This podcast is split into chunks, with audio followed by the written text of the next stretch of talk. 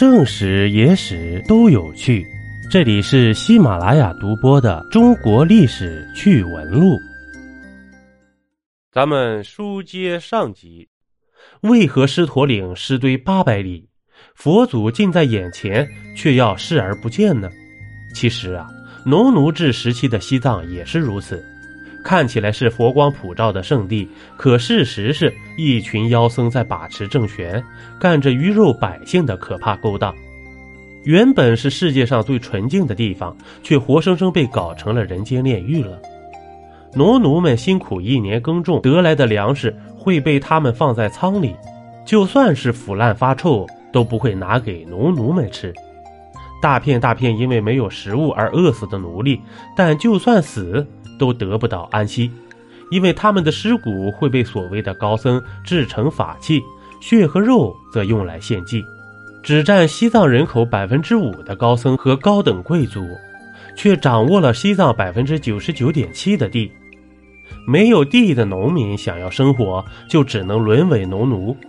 他们的工作场地也很固定，只能在所属领主的庄园内打工。一旦结成契约，往往就是一辈子。农奴不能擅自离开，如果逃跑，一旦被领主所抓，终身牢狱和死刑，则是最轻最解脱的刑罚。更多的还是挖眼这类的酷刑，剁手剁脚更是家常便饭。贵族和寺庙掌握着一切生杀大权，他们甚至把压迫和剥削写进了法律。不管是开始的十六法典，还是修改后的十三法典，里面都把人按照血统、职位分成了三级九等。贵族的孩子一出生就是高高在上的上等人，而农奴的孩子们从来到世界的那一秒就继承了上几代人的高利贷。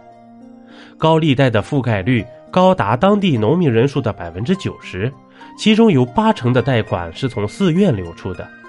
为了还不完的债，他们必须世代为奴，每年至少要免费工作二百天，不管干什么都要交税。十八岁且征，一直到六十岁才停止征税。这片本应该无上纯净的土地，却被这群统治者搞得乌烟瘴气。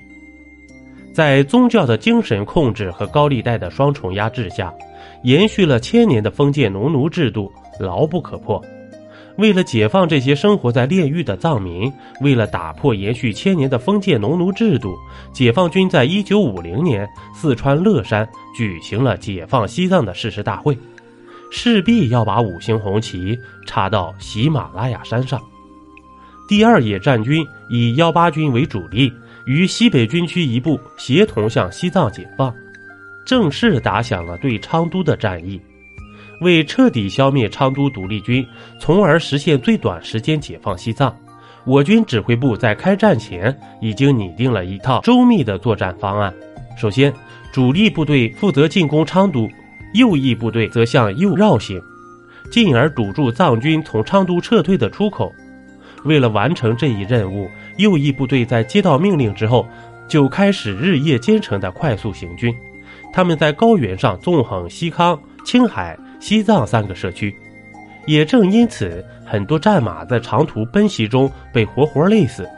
战马的死亡让不少的骑兵变成了步兵，再加上西藏的地形影响，战士们在行军过程中又总是跋山涉水，最终七百五十公里的路程，战士们整整用了十四天的时间，终于在指定时间内抵达了目的地。从西往东堵住了藏军后退的道路。并完成了对藏军的彻底剿灭。一九五一年，西藏解放后，这个压得广大西藏人民喘不过气的枷锁终于被冲破，农奴制被彻底废除。时至今日，当初那个残酷的农奴制早已被人们淡忘，但是那些被残害的农奴所制成的法器依旧存在于这个世界上。当人们站在布达拉宫面前时，根本没有人会知道，这座纯洁庄严的宫殿正是由数不清的血肉之躯铸造而成的。一杯故事，一口酒，这里是历史绞肉机，我是金刚经。本集播完，感谢收听订阅，咱们下集呀，不见不散。